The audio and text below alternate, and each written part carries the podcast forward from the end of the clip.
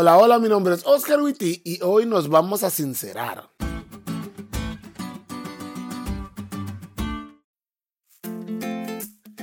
Mientras fue pastor de jóvenes en la iglesia central K de Tijuana, llegaba un señor llamado Ricardo a pedir dinero. Este hombre llegaba cada miércoles y buscaba al pastor principal de la iglesia y cada miércoles el pastor Campoy le daba dinero y platicaba un poco con él. Un miércoles yo fui a la iglesia y como era la costumbre de Ricardo, llegó y buscó al pastor. Pero solo estaba este pastor y este pastor ya tenía un discurso bueno para dar. Me acerqué y le dije, ¿qué pasó amigo? Él me dijo que necesitaba ayuda para algunas cosas y el otro pastor le había dicho que lo iba a ayudar. Mi cristianismo fariseo, en lugar de ver su necesidad, le dijo, yo veo que vos venís cada miércoles a la iglesia, pero no venís a adorar con nosotros, solo venís a pedir. Y él me dijo que no podía ir, pero que necesitaba ayuda para cambiar. A lo que yo le dije que el dinero que nosotros le podemos dar no lo iba a poder cambiar sino solo Jesús. Como si al decir eso me estuviera pareciendo mucho a Jesús. Y para hacerte el cuento corto, esa noche Ricardo se fue de nuestra iglesia sin dinero. Lo mismo hizo Nabucodonosor.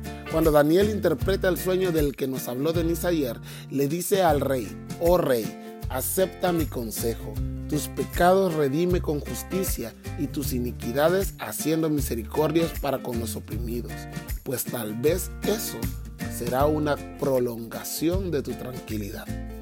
De todos los pecados que Daniel pudo mencionar, el único que recalca es el de descuidar a los es que Dios tiene un cuidado especial sobre aquellos que menos tienen. Él se constituye padre, dador y ayudador de los que menos tienen. Y no le gusta que se metan con sus hijos. Nabucodonosor olvidaba que lo que tenía era de Dios, sí, pero al olvidar eso, también olvidó que sus recursos debían servir a Dios al ayudar a los que menos tienen. Al día siguiente el pastor Campoy me preguntó, pastor, oye, ¿vino Ricardo? Imagínate, el pastor siempre bien preocupado por él. A lo que yo bien orgulloso le dije, sí vino, pastor. Vino a pedir dinero como siempre, pero no se preocupe, no le di nada.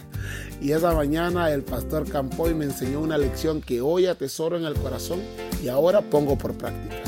No, pastor. Nosotros somos iglesia y siempre que podemos ayudar, ayudamos. ¡Wow! ¡Qué palabras!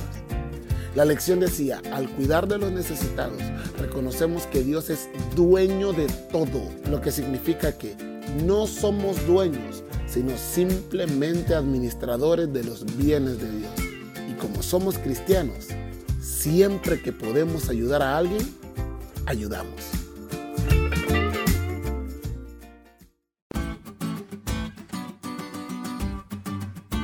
¿Te diste cuenta de lo cool que estuvo la lección? No te olvides de leerla y compartir este podcast con todos tus amigos. Es todo por hoy, pero mañana tendremos otra oportunidad de estudiar juntos.